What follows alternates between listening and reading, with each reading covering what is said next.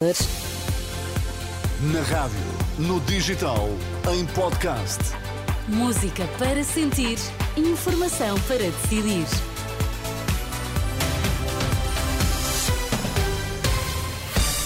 E são estas as notícias que estão a marcar esta tarde de sábado. Boa tarde.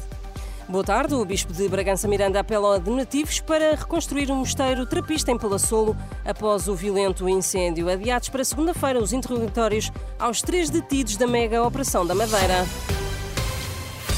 Viva muito boa tarde. Um forte dispositivo policial acompanhou em Lisboa o protesto pelo direito à habitação.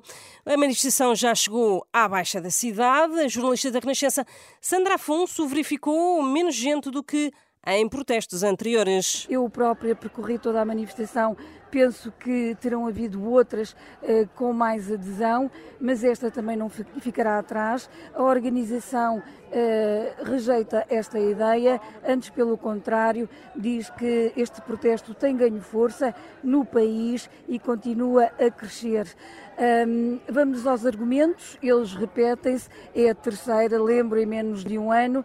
Eles pedem o prolongamento dos contratos, a regulação das rendas com a descida dos preços, a revogação da lei dos despejos e que o novo governo exija a descida dos juros ao BCE, o Banco Central Europeu, uma coisa que Uh, não cabe nem ao Governo descer, nem ao Banco Central Europeu ouvir assim os, os governos, como sabemos.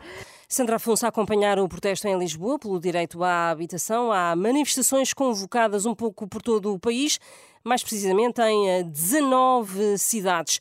Adiados para segunda-feira os interrogatórios aos três detidos da mega operação da Madeira.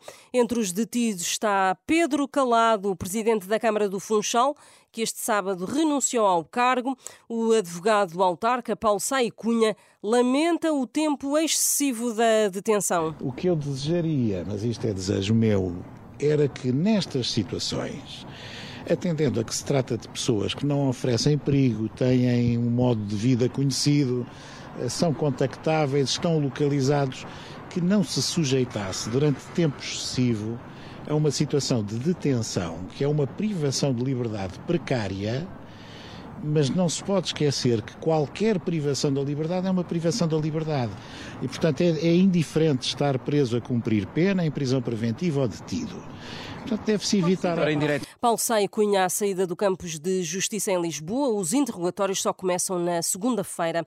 O Bispo de Bragança Miranda já se deslocou ao Mosteiro Trapista de Santa Maria Mãe da Igreja, em Palassolo, onde este sábado ocorreu um violento incêndio. As chamas destruíram parte da estrutura do telhado da casa de acolhimento.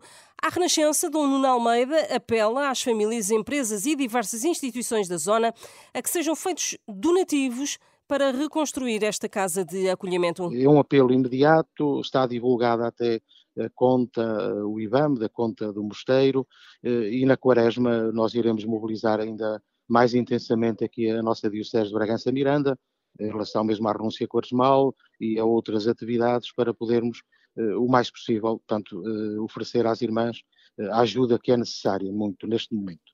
Dom Nuno Almeida, em declarações à jornalista Carla Fino. Mau tempo nos Açores obriga ao realojamento de duas pessoas, segundo a Proteção Civil Regional, entre ontem e hoje. A chuva forte provocou 13 ocorrências entre inundações e derrocadas. No Faial, duas pessoas tiveram de ser realojadas. O mau tempo afetou também as ilhas de São Miguel e da Graciosa. Sérgio Conceição salienta que Pinto da Costa é o presidente de clubes de futebol mais titulado do mundo mundo. O treinador do Futebol Clube do Porto falava esta tarde, durante a antevisão do jogo de amanhã com o Farense para o campeonato. Questionado pelos jornalistas sobre o momento eleitoral no clube, Conceição reconheceu que é bom o debate das ideias. Eu, obviamente, tenho, tenho, tenho opinião. Eu, como, como, como trabalhador do, do Futebol Clube do Porto, uh, sendo presidido pelo, por um presidente que nos últimos 40 anos ganhou, ganhou eh, é o presidente mais titulado do, do mundo e também para que estas várias candidaturas haja uh, o debate de ideias, de propostas que cada um tem, é sempre produtivo para o clube, para a vida do clube, sem dúvida nenhuma. Sérgio Conceição, na antevisão eh, do jogo Farense, Futebol Clube do Porto, que se realiza amanhã pelas eh, seis da tarde. Entretanto, fica hoje decidido o campeão de inverno. Sporting Braga e eh, Estoril jogam hoje a final da Taça da Liga. O jogo está marcado para as 7h45 da tarde, 8 menos um quarto, para seguir na antena da Renascença e também ao minuto em rr.pt. A Renascença fica aqui por, eh, por agora, pela informação, regressa com o jornalista João Cunha. Um resto de bom sábado.